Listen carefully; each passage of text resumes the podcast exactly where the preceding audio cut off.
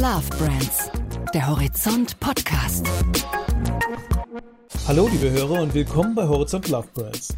Love Brands, das ist der Horizont Podcast zu den Marken, die wir lieben und den Menschen, die sie zum Leben erwecken. Mein Name ist Santiago Campillo Lundberg und heute haben wir gleich ein Doppelpack von Traditionsmarken am Start. Revell, das ist die Marke, die mit ihren Modellen kleine Jungs zum Staunen und manche von ihnen zum Basteln gebracht hat und mit ihren Plastiksoldaten für heiße Action in den Sandkästen der Republik gesorgt hat. Carrera hat vielen Spielern schon lange vom Führerschein den Geschwindigkeitsrausch auf ihren Rennstrecken möglich gemacht. Beide sind heute noch Love Brands, doch beide sind auch ein bisschen in die Jahre gekommen. Denn Carrera und Revell haben beide lernen müssen, dass mit der Digitalisierung und dem Aufstieg der Videogames neue Rezepte dringend nötig sind. Und der Mann, der diese Rezepte finden soll, ist Stefan Krinks, CEO der Carrera Revell Group. Mit ihm habe ich darüber geredet, wie man eine alte Marke in eine neue Zeit führen kann, wie man behutsam Digitalisierung umsetzen kann, so dass sie tatsächlich der Marke nutzt und wie gut er selbst auf der Karriererennstrecke als Rennfahrer ist. Ich wünsche euch viel Spaß beim Anhören. Herr Krings, herzlich willkommen bei Horizont Love Brands. Hallo, Herr Campillo Lundbeck, freut mich. Gleich zum Auftakt die entscheidende Charakterfrage für einen Karrieremanager. Wie gut sind Sie als Rennfahrer? Als echter Rennfahrer oder als Rennfahrer auf der Carrera-Bahn wäre hier eher die Frage. Also als echter Rennfahrer habe ich mich einmal einmal probiert. Dann haben wir ja sogar einen Vergleichswert. Wie gut sind Ihre Skills auf der echten Rennstrecke versus Ihre Skills auf der Karriererennbahn? Da ich nur einmal gefahren bin auf der echten Rennstrecke, da war es jetzt nicht so schlecht. Also insofern wäre der war recht hoch gehängt. Auf der normalen Carrera-Bahn, auf der klassischen Carrera-Bahn bin ich eher im Durchschnitt, weil ich leider nicht so viel Zeit an der Carrera-Bahn verbringe und deshalb nicht so geübt bin wie viele unserer Fans.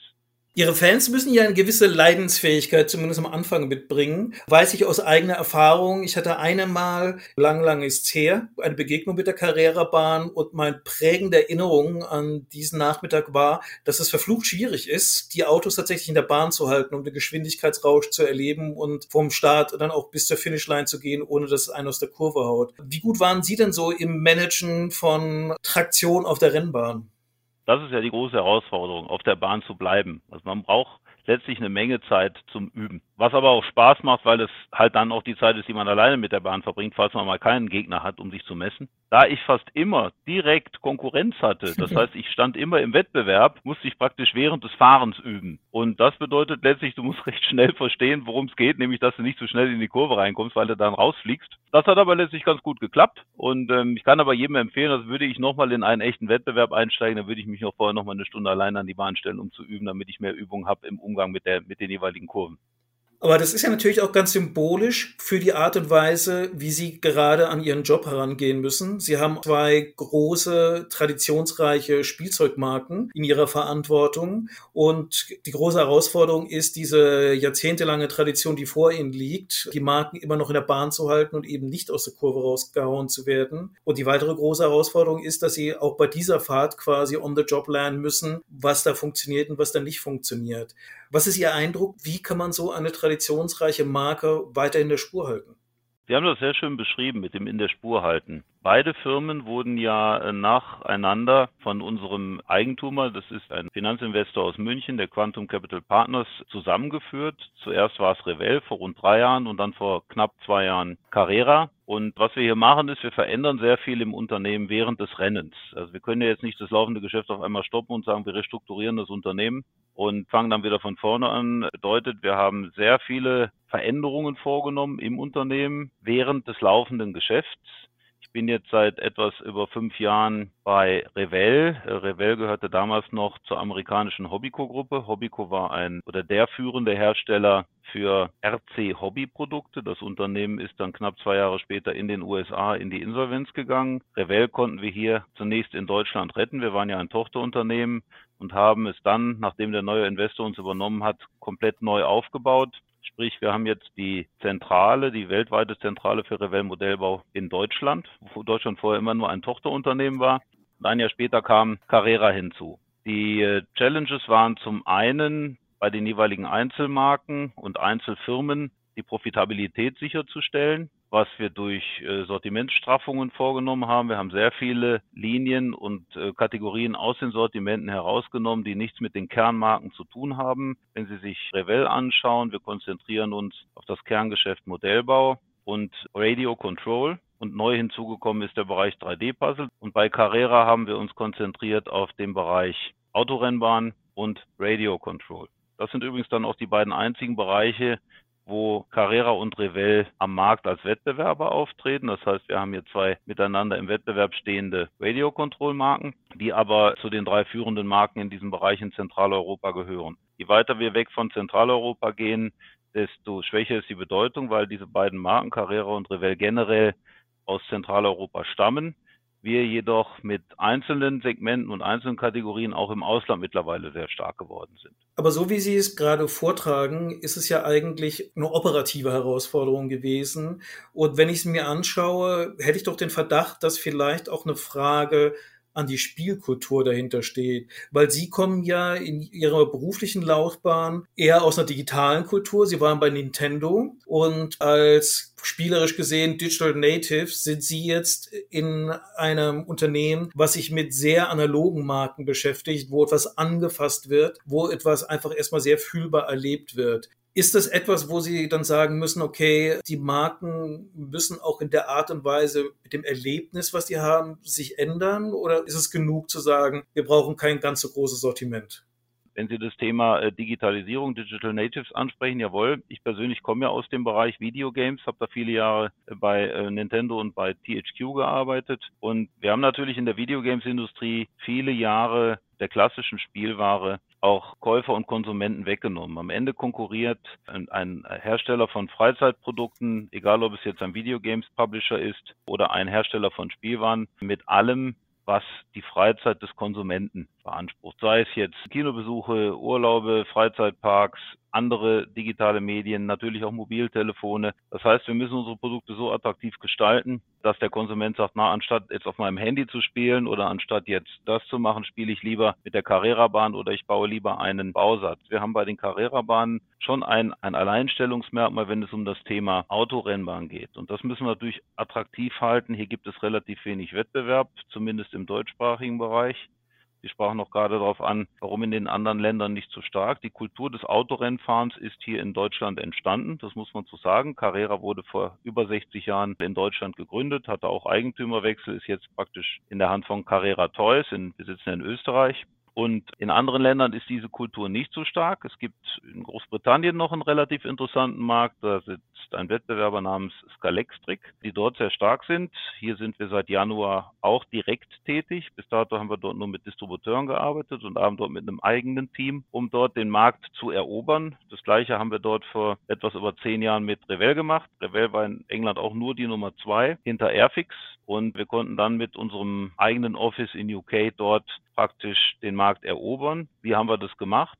mit landestypischen Produkten. Wir haben sehr viele Themen, die zum englischen Markt passen. Ich nehme jetzt mal das Beispiel Royal Air Force oder auch englische Fahrzeuge, die dann im englischen Markt sehr stark laufen. In Amerika haben wir eine ähnliche Situation. In Amerika haben wir mit Revell eine komplett eigene Produktlinie gestartet, eigene Verpackungen, eigene Sortimente für den amerikanischen Markt. Der amerikanische Modellbauer liebt zum Beispiel Autos, während der deutsche Modellbauer in erster Linie Flugzeuge liebt und vor allen Dingen auch Militärflugzeuge. Mit einem rein deutschen Sortiment wären wir längst nicht so erfolgreich wie in den USA. Letztlich ist es so, dass wir uns in dem jeweiligen Markt auf die Sortimente einlassen und dann die entsprechenden Sortimente auch launchen. Bei der Sortimentspolitik von Revell haben Sie da auch eine inhaltliche Diskussion schon mal gekriegt? Weil wenn ich mich daran erinnere, meine erste Revell-Erfahrung war vor sehr, sehr langer Zeit im Sandkasten bei uns in der Nachbarschaft mit der diversen Auswahl an Plastiksoldaten von Revell, diverse nicht existente Schlachten zu spielen, wo dann immer die große Diskussion war, wer kriegt die Figur mit der Bazooka, weil die ja viel mächtiger ist als die, die nur Gewehre hat.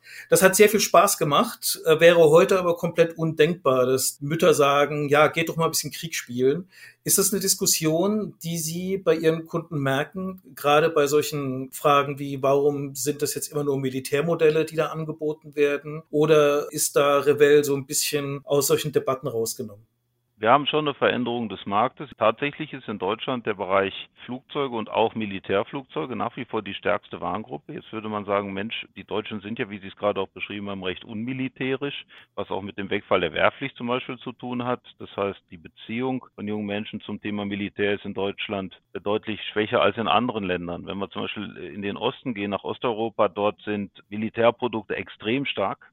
Dort gibt es einige lokale Anbieter, die jetzt hier im Westen recht unbedeutend sind, mit denen wir aber kooperieren. Das heißt, wir kaufen schon mal Modelle von denen zu, die wir dann auch vermarkten. Dort ist Militär das absolute Top-Thema. Dort sind die zivilen Thema, Themen absolut untergeordnet. Und was wir hier natürlich machen, ist, wir passen unsere Sortimente schon auch an, an den Bedarf der Modellbauer. Da sind wir sehr nah am Markt, sprich die Modellbauer haben sehr starken Einfluss auch auf unsere Modellpolitik. Wir haben über 100 Modellbauclubs, mit denen wir eng kooperieren, die auch von uns aktiv gefördert werden. Also die wird es wahrscheinlich auch gar nicht geben, wenn wir das nicht alles fördern würden. Wir haben auch ein jährliches traditionelles Treffen, wo wir dann auch wieder mit Vertretern dieser Clubs zusammenkommen, wo wir uns austauschen, um wirklich hier die, den Trends und den Wünschen der Konsumenten auch nachzukommen. In Großbritannien zum Beispiel ist das Thema Militär auch in den USA relativ stark. Dort gibt es entsprechend viele Militärmodelle. Aber wir haben keinerlei Probleme, was das Image angeht. Dann Revell steht für Originalität. Wir möchten, dass der Konsument in der Lage ist, mit unserem Modell das absolut originale Modell nachzubauen. Und da gibt es nichts Anrüchiges gesellschaftlich wenn ich mir jetzt in andere große Spielzeugmarken schaue, Lego ist da ein ganz prominentes Beispiel, ist das ja das große Geschäft, Lizenzen zu schließen und fiktive Welten dann in die eigene Produktlinie reinzubringen. Ist das eine Option für Revell zu schauen, ob es dann irgendwie die Herr der Ringe Modelllinie, die Star Trek Modelllinie, die äh, Star Wars Modelllinie geben kann? Auf jeden Fall. Wir sind ja sehr aktiv, was Lizenzen angeht. Letztlich ist fast jedes unserer Produkte ein Lizenzprodukt, weil wir ja auch bei den Fahrzeugen mit Lizenzgebern sprechen. Es gibt einzelne Fahrzeuglinien oder einen, einen einzelnen Fahrzeughersteller, da kommen wir noch nicht an die Lizenz ran. Ansonsten arbeiten wir mit allen Lizenzgebern im Fahrzeug oder auch im Flugzeugbereich zusammen. Hubschrauber, das sind alles Lizenzprodukte. Aber ich hoffe, dass die Wehrmachtpanzer doch zumindest lizenzfrei sein dürften mittlerweile. Ja, die sind, die sind, die sind überwiegend lizenzfrei. Es wären sogar Automodelle lizenzfrei, wenn sie ein gewisses Alter überschreiten. Wir arbeiten aber trotzdem mit den Lizenzgebern zusammen. Also wenn wir einen VW Käfer machen, dann machen wir trotzdem da das Geschäft ordentlich mit dem Lizenzgeber, weil wir auch die aktuellen Modelle gerne haben und wir möchten da niemanden verärgern, auch wenn es vielleicht die Möglichkeit gäbe, das zu machen. Rein rechtlich, das machen wir nicht. Wir haben mit allen unseren Lizenzgebern entsprechende Verträge. Und um auf die Frage einzugehen, die Entertainment-Lizenzen wie ein Star Wars oder Star Trek, die wir ja alle im Portfolio haben, sind zum einen ein sehr attraktives Geschäft. Da muss man natürlich permanent sich auch anschauen, welche Lizenzen sind heiß, beziehungsweise welche Lizenzen könnten demnächst was werden. Wenn man sich den Filmkalender und andere Themen anguckt. Wir haben da also einen detaillierten äh, Jubiläumskalender auch, also wie alt, wann findet welches Jubiläum statt. Wir hatten vor einigen Jahren zum Beispiel 40 Jahre Star Wars, dann zwei Jahre später gab es dann 40 Jahre The Empire Strikes Back und so weiter. Es wird auch teilweise von den Lizenzgebern zelebriert. Und es hilft uns einfach auch an äh, Kunden heranzukommen, die sonst mit dem Thema Modellbau nicht viel zu tun haben. Ich sprach vorhin an, der Bezug des Konsumenten zum Thema Militär nimmt ab, weil die jetzt kommenden Generationen keinen Militärdienst mehr geleistet haben, insofern dann nicht den Panzer oder das Flugzeug kennen, weil sie da mal ein Jahr mit zu tun hatten. Aber die haben vielleicht mit Star Wars zu tun oder sind, sind Trekkies oder was wir jetzt ganz frisch abgeschlossen haben und diesen, in diesem Jahr launchen, ähm, ist die World of Tanks Lizenz, eines der populärsten Videogames weltweit wo wir dann entsprechende Panzermodelle haben, weil die Leute gehen zwar nicht zur Bundeswehr oder zur Army, aber die Leute spielen World of Tanks. Mhm, mhm, und dadurch kriegen wir einen Bezug. Also insofern, den Herr der Ringe haben wir jetzt noch nicht gemacht. Das sind Figuren, aber das ist auch natürlich, sind alles Themen, mit denen wir uns beschäftigen. Also egal, was wir in der Entertainment-Welt finden, egal ob es jetzt TV-Serien sind, ob es Filme sind, ob es Videogames sind, da sind wir innerhalb der Firmengruppe, schauen wir uns alles an und prüfen eine attraktive Umsetzung. Und dann werden die auch vermarktet. Das sehen Sie auch bei den Rennbahnen. Merken Sie denn eigentlich, dass da der Revell-Markenfan andere Interessen, Sensibilitäten hat als der Carrera-Markenfan? Also ich würde mal vermuten, dass jetzt zum Beispiel Herr der Ringe bei Carrera einfach keine Rolle spielt, während es für Revell-Fans vielleicht interessanter ist und umgekehrt Fast and Furious eher ein Carrera-Thema ist als jetzt irgendwie ein Revell-Thema. Ja, das ist von Lizenz zu Lizenz unterschiedlich. Also Herr der Ringe haben wir jetzt nicht gemacht. Wir haben aber Warhammer 40k gemacht vor ein paar mhm. Jahren. Warhammer ist ein attraktives Thema für Modellbauer, weil es ja darum geht, die Figuren dann entsprechend auch anzumalen. Also das macht schon dem Modellbauer Spaß. Oder auch bei anderen statischen Themen, weil Revell ja sehr häufig für das Thema steht, bauen und dann ausstellen. Bei Fast and Furious, da haben wir wirklich ein Thema, was in beiden Unternehmen funktionieren kann. Wir hatten mal eine Fast and Furious Rennbahn, aktuell haben wir sie nicht, weil die damals nicht gelaufen ist. Es kann aber durchaus sein, dass es wieder eine gibt. Aber wir haben Fast and Furious Modellbausätze, die sind in diesem Jahr erschienen. Bei Revell, die funktionieren sehr gut. Also es ist mal so, mal so. Wenn Sie ein DTM-Fahrzeug nehmen, DTM-Rennbahnen gehören zu unseren bestverkauften Rennbahnen. Und da kommt jetzt auch die neue Serie jetzt in Kürze. Und wir können auch sehr gut DTM verkaufen beim Plastikmodellbau oder auch bei Radio Control. Wie aktiv sind denn eigentlich die Fans bei Ihnen in die Markenentwicklung und auch in die Markenkommunikation eingebunden? Also Sie haben ja schon gesagt, dass Sie mit den Clubs in Verbindung stehen. Ist das jetzt sozusagen ein bisschen eher freundliche Öffentlichkeitsarbeit oder haben dann die Markenclubs dann auch tatsächlich einen sehr konkreten Input darin, was in ihrem Sortiment erscheint und was nicht erscheint? Die haben einen starken Einfluss. Am stärksten als konkretes Beispiel, wir haben, äh, ich sagte gerade, über 100 Modellbauclubs bei Revell, die wir aktiv auch und auch teilweise finanziell unterstützen. Und hier gibt es die Möglichkeit, eine Builders Choice zu wählen. Das heißt, die Modellbauer wählen ihr Top-Modell aus, welches dann auch wirklich als Modell auf den Markt kommt und in den Besprechungen mit denen. Wir haben da einmal im Jahr auch ein traditionelles Treffen hier in der Zentrale, wo wir dann Vertreter der Clubs einladen. Dort wird auch konkret über Produkte diskutiert. Als Beispiel vor vier Jahren ist auf einem solchen Meeting auch die Idee für eine komplette Serie entstanden, die Revell Technik Serie. Das sind Modellbausätze mit technischen Features wie Motoren, Licht oder Sound. Das ist dadurch entstanden. Bei Carrera, im Carrera Club, haben wir das ähnlich. Die gibt es bei beiden nicht nur im physischen Treffen. Wir arbeiten auch über die Social Media Kanäle mit den Konsumenten zusammen, haben da auch eigene Teams dafür. Auch hier kommen fertige Produkte heraus, die dann letztlich am Ende als Modell auf den Markt kommen. Das heißt, die Wünsche der Fans werden berücksichtigt. Gibt es denn eigentlich auch Carrera oder Revell-Influencer? Haben Sie Ihren Carrera-Held der Steine, mit denen Sie sich rumschlagen müssen? Hier gibt es nicht nur einen, hier gibt es mehrere. Also hier gibt es zahlreiche Modellbau- und auch Rennbahn-Slot-Influencer, die über die neuesten Themen berichten. Und ob schon unser Marktanteil bei Carrera aktuell im deutschsprachigen Bereich bei über 97 Prozent liegt, da müsste man ja meinen, es gibt kaum andere Hersteller. Stellt man dann fest, es gibt zahlreiche andere Hersteller, die natürlich dann auch von diesen Influencern genutzt werden. Und es, diese Hersteller sehen wir auch nicht als Wettbewerb, sondern eher als Bereicherung, weil sie teilweise sehr kreative Themen bringen, die in kleinen Auflagen gemacht werden, wo wir vielleicht aufgrund der Mindestauflagen, die wir haben, zu groß sind, um sie zu bringen und die das Sortiment bereichern, was bei Revell sogar dazu geführt hat, dass wir nahezu alle Wettbewerber in unserem eigenen Online-Shop mit ins Sortiment aufgenommen haben. Und der Influencer ist hier ja Kommunikator. Wie ist es eigentlich? Die Fankultur ist ja auf der einen Seite für eine Marke immer eine Bereicherung, weil es zeigt mindestens an, dass es eine relevante Marke ist. Kann ja manchmal aber auch eine Begrenzung sein, weil da natürlich auch Besitzstandswahrung getrieben wird. Man will die Marke so behalten, wie man sie selber in Erinnerung hat und man will vielleicht keine Veränderung, die die Marke für andere Leute öffnen würde.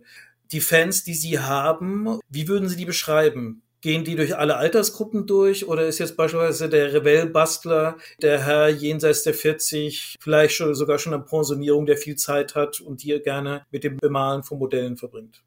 Als ich vor knapp sechs Jahren die ersten Gespräche hatte mit Revell, hat mein Vorgänger, der dann in den Ruhestand gegangen ist, ganz klar gesagt, wir müssen einiges an dem Unternehmen verändern. Wir haben die Sorge, dass unsere Konsumenten und unsere Fans langsam zu alt werden. Wir müssen am Unternehmen organisatorisch viele Dinge verändern, aber wir müssen auch an unserer Modellpolitik einiges verändern. Und ähm, er sagte, als Videogamesmann weißt du ja, wie der moderne Konsument tickt und dann kannst du diese Veränderung begleiten. Die Veränderung heißt jetzt nicht, dass ich jetzt zwangsweise versuche, die Produkte zu digitalisieren, denn da muss immer ein Sinn dahinter sein. Ich habe bei früheren Unternehmen schon vor ach, acht, neun Jahren App-Games auf den Markt gebracht, die waren einfach nicht zur rechten Zeit da. Man muss immer, jedes Ding hat seine richtige Zeit. Das heißt nicht, dass das für immer ein Flop ist, aber es muss halt auch die richtige Idee da zusammenkommen. Unsere Konsumenten sind aber letztlich gar nicht so alt, wie es mein Vorgänger damals noch angenommen hatte. Es gibt da schon verschiedene Generationen und was wir gemacht haben, ist, wir haben unser Sortiment bei beiden Marken für jüngere Konsumenten geöffnet. Wir haben Vorschullinien zum Beispiel auf den Markt gebracht. Bei Revell ist es die Reihe Junior Kit, im Radio-Control-Bereich die Revellino-Produkte Das sind Produkte für Vorschulkinder. Wir haben äh, mit EasyClick eine Reihe gebracht für Produkte, die nur gesteckt werden müssen, die es somit dem Konsumenten ermöglichen, ohne diese Schwelle des, ich muss ja erstmal das lernen, Modelle zu bauen, in diesen Markt einzusteigen. Und dadurch haben wir es nachhaltig geschafft, wirklich sagen zu können, dass wir ab einer Altersgruppe von drei, vier Jahren aufwärts Konsumenten haben, die sich für das Thema Modellbau begeistern. Bei der Rennbahn, wo es auch das Thema gab, sind unsere Fans zu alt, weil wir sehr viele erwachsene Konsumenten haben. Hier sind mittlerweile mit die erfolgreichsten Bahnen unsere Bahnen für Kinder und für Kleinkinder. Das heißt, wir haben die First-Linie gebracht, das ist jetzt knapp vier Jahre her. Für ab Dreijährige haben dies gepaart mit attraktiven Lizenzen. Aktuell Themen wie zum Beispiel Paw Patrol, das ist eine der erfolgreichsten Preschool-Serien oder Disney Pixar Cars oder Super Mario, Mario Kart. Und dann haben wir die Go-Linie für Kinder ab sechs, die wir jetzt schon seit über einem Jahrzehnt auf dem Markt haben. Und wir können voller Stolz sagen, dass wir mit den First und mit den Go-Bahnen rein statistisch in jedem jungen Kinderzimmer, also mindestens in jedem jungen Kinderzimmer in Deutschland einmal stehen. Das ist so als Produktpolitik insofern überraschend, wenn ich mir mal anschaue, wie andere große Spielzeugmarken vorgehen. Da habe ich jetzt als ein Beispiel Mattel mit Barbie, wo das Geschäft sich ja sehr stark tatsächlich in den Sammlerbereich verlagert hat und wo neue Barbies auf den Markt gebracht werden, nicht mit Blick auf die Zwölfjährige oder Achtjährige im Kinderzimmer, sondern auf den 43-Jährigen, der das sammelt und sich bei sich dann irgendwie in seiner Sammlung aufstellt. Also offensichtlich scheint es ja auch die Vorstellung zu geben, dass man als Spielzeugmarke weiterleben kann, wenn man letztlich zur Sammlermarke wird. Warum haben Sie sich dagegen entschieden? Da muss ich dagegen entschieden. Wir kommen nur aus der anderen Richtung. Gesammelt wurden wir schon vorher. Wenn ich speziell mir Carrera anschaue, vor 25 Jahren waren die sogenannten Digital- und die Evolution-Bahnen das Kerngeschäft von Carrera. Das heißt, das waren diese großen Maßstäbe, 1 zu 24 oder 1 zu 32. 1 zu 32 ist der klassische Carrera-Maßstab. Das waren die Bahnen, mit denen viele Generationen, wahrscheinlich auch Sie und ich, aufgewachsen sind. Die Kleinbahn gab es damals noch nicht. Und diese Bahnen und die Autos zu diesen Bahnen sind auch begehrte Sammlerobjekte. Dieses Geschäft haben wir also schon. Was wir machen mussten war, wir sind in die andere Richtung gegangen und haben gesagt, wie können wir die Marke jünger machen? Wie kommen wir raus aus diesem mittlerweile reinen Fahren- und Sammelgeschäft hin in die Kinderzimmer? Und so sind wir erst auf die Go-Bahn und später auf die First-Bahn gekommen. Das ist der umgekehrte Weg, den jetzt ein klassisches Spielwarenunternehmen wie, wie das eben beschriebene vorgenommen hat. Bei Revell war es ähnlich. Bei Revell waren wir erwachsen. Man musste ein erfahrener Modellbauer sein, um in der Lage zu sein, ein klassisches Revell-Modell zu bauen. Und dieses Modell wurde letztlich dann auch aufgebaut und ausgestellt. Und wir wollten die Marke jünger machen und haben uns überlegt, wie können wir an den jungen Konsumenten rankommen? Wie müssen wir das Thema Modellbau spielerischer machen? Und so sind wir dann auf die einfacheren Bausätze gekommen. Denn die größte Herausforderung bei Revell ist es gewesen, den Konsumenten an das Produkt zu kriegen. Viele Konsumenten haben gesagt, ich traue mich nicht an den Artikel ran, weil da muss ich kleben und hinterher muss ich lackieren und wenn mir das nicht gelingt, dann sieht das nicht schön aus. Aber da das Ziel ist, ein schönes Modell zu haben und ich das nicht kann, weil ich die Fertigkeit nicht habe, dann lasse ich es lieber bleiben. Durch die EasyClick-Modelle haben wir es geschafft, die sind vorlackiert bzw. vorgefärbt und werden nur gesteckt. Hat jeder die Möglichkeit, relativ einfach ein originales Modell selber zu bauen es ist der umgekehrte Weg, äh, den wir da gegangen sind. Wir kamen vom Sammler und vom Aussteller und sind dann mehr wieder in das Spielerische, in das Junge gegangen. Da sind wir ja nahtlos wieder auch beim Thema von Verlängerung von Markentraditionen. Wie realistisch sehen Sie denn die äh, ja, Hoffnung oder Perspektive, dass Sie Smartphone geprägte Millennials dafür gewinnen können, stundenlang ein Modell A zu konstruieren und selbst zu bemalen? Ist das ein Freizeitverhalten, was heute tatsächlich noch vermittelbar ist? Das ist eine große Herausforderung, da gebe ich Ihnen recht. Und das ist auch sicherlich eine der größten, die wir haben. Wie ich vorhin schon sagte, wir kämpfen um die Freizeit des Konsumenten generell. Und wir haben einiges probiert nach dem Trial-and-Error-Prinzip. Aber auch diese Konsumenten haben ja gerne haptische Dinge in der Hand. Also man möchte ja irgendwas sammeln. Also das Jagen und Sammeln ist ja nicht ganz bei uns raus. Und da sind wir auch wieder bei dem Thema der Lizenzen. World of Tanks zum Beispiel ist ein reines Videogame, reines Online-Videogame, aber die Konsumenten lieben es, die Fahrzeuge zu kaufen. Was wir dann mit dem Lizenzgeber, das heißt mit dem, mit dem Software-Publisher vereinbart haben, wir haben sogenannte äh, DLC, den Packungen beigefügt, Digital Downloadable Content, und bieten praktisch dem Käufer spezielle Features für das Videogame. Er kauft sich also einen unserer Panzer und durch den DLC bekommt er in dem Spiel dann Extras. Und er hat ein haptisches Modell aus dem Spiel bei sich zu Hause stehen. Für Kinder, die gerne Paw Patrol TV-Serien schauen, egal ob jetzt im TV oder per Stream, die können auf unseren Paw Patrol Bahnen die Autos dann live erleben. Das gleiche gilt für Super Mario. Also wir holen uns sehr viele Videospiele ab. Und Super Mario zum Beispiel ist bei uns das erfolgreichste Lizenzthema generell, auch international, auch im Ausland, wenn es um das Thema Rennbahn und auch Radio Control bei Carrera geht. Ähnlich wie wir die Star Wars Fans bei Revell abgeholt haben. Da muss ich aber natürlich sofort die Nachfrage stellen, war das ein persönliches Thema von Ihnen, so als Ex-Nintendo-Mann, dass Super Mario-Rennen dann auf Carrera möglich sein werden? Die Bahn gibt es schon sehr lange. Das hat noch die Eigentümer, die ehemalige Eigentümerfamilie von Carrera, die Familie Stadelbauer, eingespielt. Dazu muss man wissen, dass Nintendo, als sie in den 80er Jahren in Europa gestartet sind, haben Sie die Firma Stadelbauer als Ihren Vertriebspartner für Deutschland, Österreich, Schweiz und Osteuropa gewählt. Und dadurch gab es eine starke Beziehung zwischen Stadelbauer und Nintendo. Und als man den Vertrieb dann vor rund 12, 13 Jahren, Anfang der 2000er, an Nintendo direkt übergeben hat, das war der Moment, wo ich dann noch eingestiegen bin, da hat die Familie Stadelbauer die damals insolvente Carrera-Marke gekauft und hat sich praktisch vom Standbein her auf, als reine Vertriebsfirma auf das Thema Autorennbahnherstellung konzentriert und dann sehr erfolgreich Carrera wieder belebt. Und der Deal war damals, dass der Herr Stadelbauer Senior, der mittlerweile verstorben ist, mit dem Eigentümer von Nintendo eine Einigung getroffen hatte, dass er die Rechte bekommt, für Carrera Super Mario Produkte zu machen. Und so ist das entstanden. Also das heißt, wir haben bei Carrera schon eine sehr, sehr lange Tradition mit Nintendo zu arbeiten. Und ich habe natürlich ein Verständnis für die Marke, aber das war jetzt für mich persönlich großes Glück, dass ich mit der Lizenz Super Mario arbeiten darf. Wenn man sich jetzt aktuell anschaut, Lego bringt ja ganz groß Super Mario Produkte raus und auch mit diesem Anspruch, Super Mario quasi in die analoge Welt reinzubringen. Jetzt hätten Sie ja als Karriere, was heißt Sie hätten, Sie haben die längere historische Tradition. Wäre da eigentlich noch mehr gegangen? Also hätte jetzt Carrera statt Lego die Marke sein können, um Super Mario in die reale Welt zu bringen? Ja, wir haben es ja mit Mario Kart, um es genau zu nehmen. Es ist ja nicht der, der, klassische Super Mario, sondern wir haben Mario Kart gewählt, weil wir das Autorennen haben, sowohl bei Radio Control als auch bei der Rennbahn. Die anderen Produkte, die Lego gebracht hat, die standen bei uns in dieser Form nicht zur Debatte, weil wir uns halt sehr stark konzentriert haben, immer auf das Thema Fahren. Die Ideen sind gut, das muss ich zugeben. Ich kann aber jetzt nicht sagen, dass wir das in dem Moment als verpasste Chance gesehen haben. Wir sind extrem erfolgreich und profitieren letztlich auch von der Promotion, die rund um die Marke Mario entsteht. Das heißt, wir hatten seit Lego mit den Produkten am Markt ist ein enormes Wachstum, was die Super Mario Carrera Produkte angeht. Das heißt, das Marketing für die Produkte hat uns letztlich geholfen. Wir haben sogar Aufbauten von Lego im Handel gesehen, das habe ich persönlich in der Schweiz gesehen. Da war hier Lockdown, da war in der Schweiz was offen, da waren Sonderaufbauten bei der Einführung, wo sogar Carrera-Produkte zu Dekozwecken mit eingesetzt worden sind. Also insofern nutzt anscheinend da auch der Handel die Stärke unserer Produkte. Was übrigens auch einen weiteren Push gegeben hat, waren das neue Nintendo Mario Kart Produkt, welches mit einem physischen RC-Auto ausgestattet war, welches letztes Jahr auf den Markt gekommen ist. Das war ein AR-Produkt, welches auch nochmal zu einer Absatzsteigerung bei unseren Artikeln geführt hat. Also es unterstützt uns eher und jetzt ärgern wir uns nicht, dass es diese Produkte gibt. Es hilft uns eher aktuell.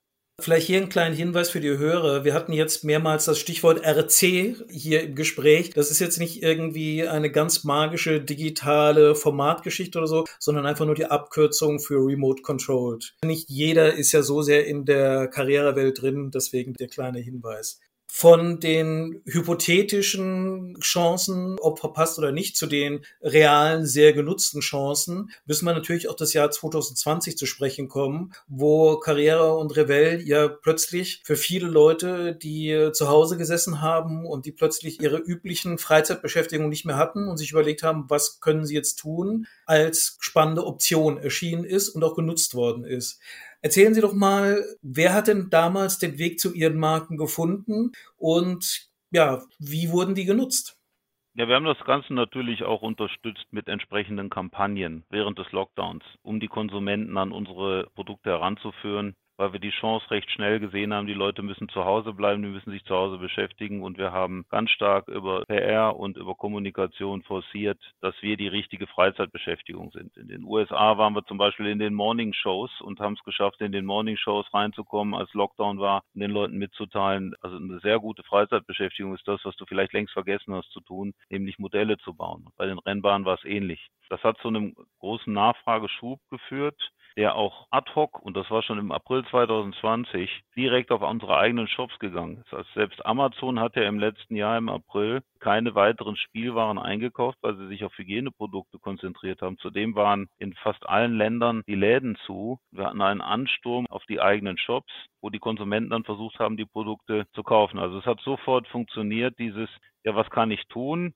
Es gab auf der einen Seite einen sehr großen Ansturm auf äh, Gesellschaftsspiele, die auch einen Wahnsinnsboom hatten. Puzzles hatten einen Boom, also alles, was mit Spielen zu Hause und mit Kreativität und Basteln zu tun hatte, hatte einen riesen Ansturm und wir waren natürlich auch Profiteur davon. Die größte Challenge war letztlich, dass wir viele Produkte hatten, die dann sehr schnell ausverkauft waren, weil wir ja so schnell gar nicht mit der Ware rankamen. Vor allen Dingen war das jetzt im Bereich der Elektronik, weil wir dort viel längere Lieferzeiten haben. Aber im Bereich des Plastikmodellbaus zum Beispiel, wo es ohnehin ein gigantisches Angebot von mehreren hundert verschiedenen Artikeln gibt, haben sich die Kunden letztlich das gekauft, was vorrätig war. Eng geworden ist, ist es bei Farben und Klebern, weil die nicht nur für Modellbau, sondern auch für andere Bereiche dann noch genutzt werden. Also das war letztlich die größte Herausforderung, aber von der Kommunikation dem Konsumenten nahezubringen, das ist das, was du jetzt machen kannst, wenn du zu Hause bleiben musst, das hat sehr gut funktioniert. Und die Medien, muss ich dazu sagen, waren auch auf der Suche nach solchem Futter. Gab es eigentlich einen speziellen Lockdown-Geschmack? War Lockdown der Moment, wo die Leute gesagt haben, wenn ich schon nicht vor die Haustür gehen kann, dann will ich dann im Modellbau mit einem Star Trek-Modell unendliche Fern erkunden oder in einer anderen Galaxis zu einer anderen Zeit unterwegs sein? Oder war das einfach tatsächlich so, die Tätigkeit wurde neu entdeckt und man hat dann an dem historischen Segelschiff weitergebaut, was man vielleicht ohnehin gebaut hätte? Eher letzteres. Das hat sich über alle Sortimente und über alle Subject Matters verteilt. Allerdings in der Kommunikation haben wir das schon so genutzt. Wir hatten zum Beispiel, wenn du schon nicht zum Eiffelturm reisen kannst, dann baue ihn dir doch zu Hause. Wie hat sich denn Ihre oder hat sich Ihre Kommunikation durch die Lockdown-Erfahrung verändert? Also Sie nutzen ja relativ stark dann die Verbindung zur Fanszene, zum Fachhandel. Darüber hinaus, jetzt haben Sie gesehen, der öffentliche Auftritt hat sich 2020 bezahlt gemacht. Gehen Sie kommunikativ anders aus der Erfahrung raus, als Sie reingegangen sind? Wir hatten ohnehin den Ansatz, stärker, deutlich stärker in Kommunikation zu gehen. Revell war traditionell kaum in der Kommunikation, außer über die Social Media haben wir stark genutzt, PR haben wir genutzt. Carrera war da deutlich stärker, hatte aber seine Aktivitäten in den letzten Jahren etwas runtergefahren. Und wir hatten im letzten Jahr bereits unsere Investitionen in dem Bereich, vor allen Dingen Media Invest, deutlich gesteigert und legen da 2021 nochmal deutlich drauf, um praktisch jetzt diesen Schub, den wir haben, weiter zu nutzen. Sind Sie da eigentlich dann in einem Bereich drin, wo Sie sagen, wir verstehen uns als klassische Spielzeugmarke und damit sind wir dann vielleicht Werbekunde bei Super RTL und Nickelodeon? Oder wollen Sie als Marke, die für viele Altersgruppen da sind, eben auch entsprechend breit streuen? fahren da zweigleisig. Bei Carrera sehen wir uns als was jetzt die, die mediale Investition zum Beispiel in TV und Mediakommunikation angeht, eher in der Spielware. Hier gehen wir sehr stark in die Spielwarenbereiche rein. Bei Revell haben wir hier auch gestartet, beispielsweise mit Kampagnen für unsere ferngesteuerten Hubschrauber gepaart allerdings in der Vorweihnachtszeit mit Werbung für unsere Adventskalender für Kinder. Das läuft alles bei Sendern wie Super RTL zum Beispiel. Bei Revell haben wir dann zusätzlich eine große Erwachsenenkampagne, das erste Mal im letzten Jahr auch TV getrieben, mit der Sat1 Pro 7 Gruppe gemacht und zwar für die Erwachsenen-Adventskalender. Die war auch sehr erfolgreich. Wir haben ähm, erstmals Erwachsenen-Adventskalender im vergangenen Jahr gebracht und erweitern das Sortiment dieses Jahr um mehr als das Doppelte. Wir werden das auch wieder kommunikativ begleiten. Das hat auch sehr gut funktioniert und da sind wir mittlerweile auch Spezialist in dem Bereich. Und was äh, Carrera in der Erwachsenenkommunikation angeht, dort sind wir natürlich sehr stark präsent, wenn es um die großen Lizenzthemen geht. Beispielsweise haben wir im Rahmen der DTM-Vermarktung auch Spots geschaltet rund um das Thema DTM, wo wir dann wiederum die Sammler ansprechen und die Erwachsenenkonsumenten. Wie ist es eigentlich bei solchen traditionsreichen Marken, wenn sie dann wieder in die Werbung reingehen oder in dem einen Fall ja sogar zum ersten Mal quasi breit in die Werbung reingehen? Genügt es dann, die Produkte zu zeigen oder müssen sie tatsächlich dann der Öffentlichkeit nochmal die Marke erklären, wofür sie stehen? Ja, wir haben dann einen sehr guten Spot-Produzenten gehabt, der das über eine, eine CGI-Animation wunderbar auch dargestellt hat. Also wir haben einen relativ bekannten Schauspieler genommen, der das Thema äh, vermarktet hat. Wir haben auch das fertige Modell in den Vordergrund gestellt und dann mit einer Art umgekehrten Explosion gezeigt, wie das Modell funktioniert hat, dass das also selbst zusammengebaut wird und was man dann auch als Ergebnis hat. Auch bei der gesamten Verpackungsgestaltung, die ja dann auch zentrales Element der Werbung war, haben wir sehr viel Wert darauf gelegt, das fertige Ergebnis in den Vordergrund zu stellen. Wenn Sie klassische Revell-Verpackungen von früher noch vor Augen haben, da sehen Sie das Flugzeug im, ich, ich sage jetzt mal, das Militärflugzeug im Luftkampf mhm. in einer gemalten Illustration. So haben wir das Jahrzehnte gehabt. Jetzt haben wir das alles entsprechend mit Computergrafiken gemacht, sodass Sie wirklich das Ergebnis sehen. Ich weiß noch, als ich vor fünf Jahren oder vor etwas mehr als fünf Jahren bei Revell startete, war ich mit meiner damals 15-jährigen Tochter mal im Zentrum in Oberhausen und habe ihr mal ganz stolz die Revell-Abteilung gezeigt und das ist das, was wir machen. Und dann sagte sie, Papa, da weiß doch kein Mensch, was da drin ist. Woher weiß ich denn jetzt, dass das ein Modellbausatz ist, den ich zusammenbauen muss? Und was dann am Ende dabei rauskommt, weil davon ist ja nur dieses gemalte Bild und nicht das Original, was du wirklich baust. Und wenn Sie sich die Verpackung jetzt anschauen, haben es jetzt geändert, Zunächst für die Adventskalender. Wir bringen auch in diesem Jahr eine Promo, äh, wo wir auch dieses neue Verpackungsdesign benutzen. Und das funktioniert wirklich gut. Dadurch haben wir es dann auch geschafft, letztlich dem Konsumenten besser zu vermitteln. Erstmal Neugierde ans Produkt und dann, was mache ich da? Achso, ich baue das zusammen. Gut. Das ist auf der Verpackung dann auch entsprechend erklärt und auch in den Spots war es entsprechend erklärt. Ich denke mir, so eine Geschichte, die ja sicherlich auch 2020 so ein bisschen als Lektion hängen geblieben ist, ist, dass Digitalisierung ein wichtiger Faktor des Erfolgs ist. In Ihrem Fall die Tatsache, dass Sie die eigenen Online-Shops hatten, war ja wesentlich dafür, dass Sie verkaufen konnten. Was bedeutet denn darüber hinausgehend das Thema Digitalisierung oder digitale Transformation für Marken wie Karriere oder Revell? Die Absatzkanäle sicherlich ein ganz wichtiger Aspekt. Also wo verkaufe ich die Ware? Hier haben wir einen steten Wandel hin zu den äh, digitalen Absatzkanälen. Das ist sicherlich augenscheinlich, das erkennt jeder sofort, weil jeder in seinem privaten Konsumverhalten ja schon sieht, dass er sich mehr öffnet für die Online-Kanäle. Bei den Produkten gehen wir natürlich auch sehr stark in die Digitalisierungsrichtung. Ich nehme jetzt mal das Beispiel, das Produkt heißt zufällig ja dann noch Carrera Digital, ja, Digital 124 und 132. Hier kommen Apps zum Einsatz, wo wir dann praktisch die Spiele auch über die App mitsteuern, wo wir dann entsprechende Kontrollunits haben, die dann mit der App verbunden werden. Wir öffnen uns hier auch für Apps von Fremdanbietern. Es gibt auch einen sehr guten Fremdanbieter, der alternativ zu unserer Gratis-App, die wir mitliefern, auch noch eine, ich nenne das jetzt mal Premium-App liefert. Und Sie können auch Features wie einen digitalen Streckenplaner nutzen. Der ist auf unserer Homepage, wenn Sie jetzt gewisse Bahnen bauen möchten. Das heißt, alles, was technisch möglich ist, versuchen wir schon mit in die Bahn einzubringen. Allerdings immer unter dem Aspekt, macht es auch Spaß, dann mit der Bahn noch zu spielen. Ein anderes Beispiel, wir arbeiten mit verschiedenen Startups zusammen, wenn es um das Thema Augmented Reality geht und prüfen halt auch die Möglichkeiten von Augmented Reality in Zusammenarbeit mit Rennbahnen und anderen klassischen Produkten. Allerdings haben sie immer den Nachteil, dass sie auf dem Bildschirm schauen momentan. Selbst die Brillen, die sie haben, sie haben dann meistens eine AR oder sie kennen auch diese VR-Brillen, eine AR-Brille auf und schauen dann praktisch Live-Geschehen in ihrem Wohnzimmer oder in ihrem Hobbykeller durch einen Bildschirm an, was abgefilmt. Und bei den Tests, die wir auch gemacht haben, weil es ist sehr begeisternd, wenn Sie sich das anschauen. Auf der Rennstrecke kriegen Sie etwas mit, was Sie im Live gar nicht sehen. Das wird dann hineinprojiziert, macht aber dem Spieler noch nicht so viel Spaß. Also er möchte dann schon lieber die Live-Strecke sehen, weil Sie haben es ja auch eingangs selbst erwähnt, wenn Sie mit der Bahn fahren und das Auto fliegt raus, weil das schon eine der größten Challenges, dann müssen Sie auch da schnell hinlaufen und das Auto wieder aufheben und schnell wieder auf die Bahn setzen. Bei dieser AR-Brille wird das deutlich schwieriger, wenn Sie dann noch so eine Brille aufhaben. Also hier müssen wir noch ein bisschen abwarten. Das ist aber alles in Vorbereitung, was wir da alles bringen möchten an Produkten. Also wir beschäftigen uns mit jeder möglichen Technologie, die es gibt, um die Produkte digitaler und attraktiver zu machen. Aber nicht alles, was geht, macht auch Spaß. Am wichtigsten ist immer, es muss Spaß machen. Ich nenne das oft mit dem Beispiel des Nintendo DS. Ich weiß nicht, ob Sie sich daran erinnern können. Das Produkt ja, ist 2005 erschienen, äh, soweit ich mich erinnern kann, und hat das erste halbe Jahr in den Regalen gelegen wie Blei, weil die Software, die es dazu gab, nicht attraktiv genug war. Erst mit dem Nintendox Produkt für Kinder und dem Dr. Kawashima Gehirnjogging für Erwachsene hatte das Produkt den absoluten Durchbruch. Und heute ist es absolut selbstverständlich, einen Touchscreen im Handheld zu benutzen. Damals war es das erste Massenmarktprodukt mit Touchscreen, noch vor dem iPhone. Und ähm, ähnlich verhält es sich auch hier mit neuen Techniken.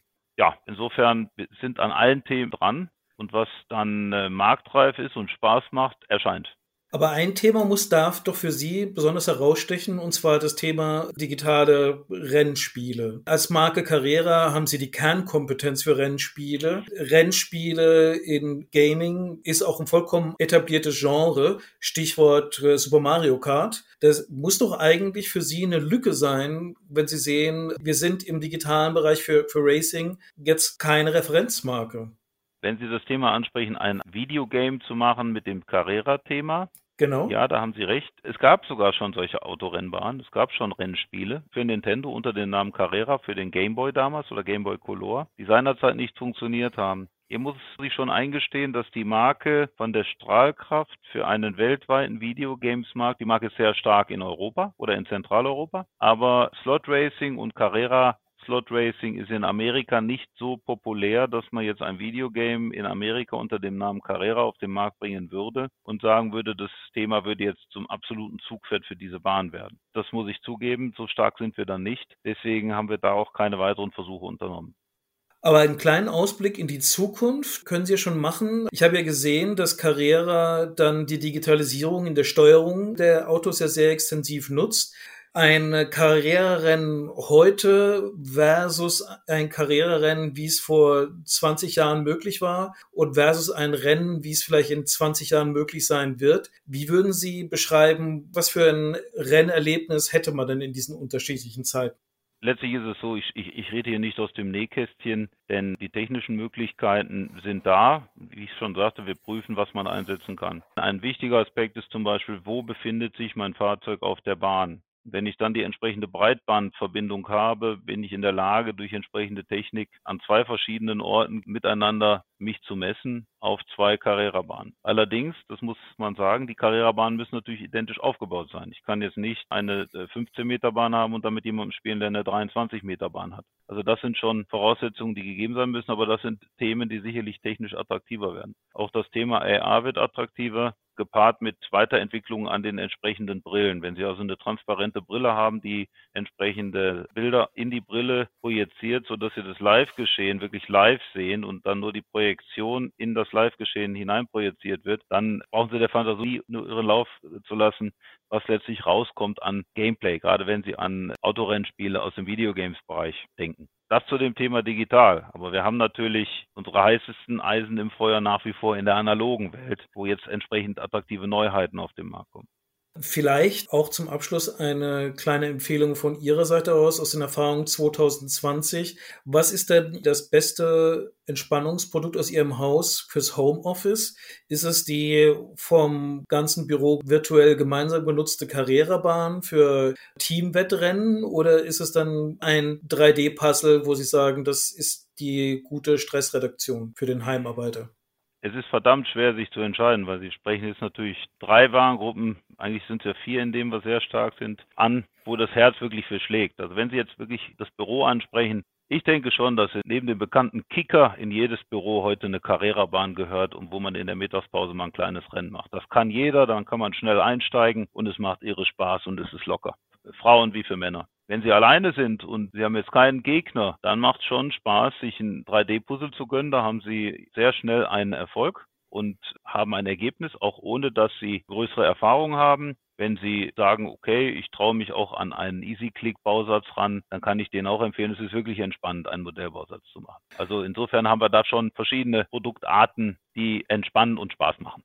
Ja, wunderbar. Herr Krings, an dieser Stelle herzlichen Dank für das spannende Gespräch und ich hoffe, dass der eine oder andere Hörer vielleicht eine Inspiration zur Erlebnisqualitätsverbesserung im Homeoffice oder bei der Rückkehr ins gemeinsame Büro sich hat rausziehen können.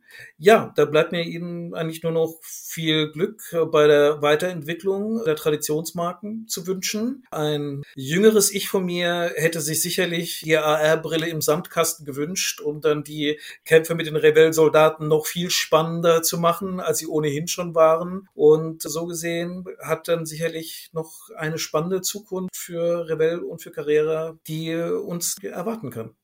Ja, vielen Dank, Herr Campio Lundbeck. Hat mich sehr gefreut. Danke.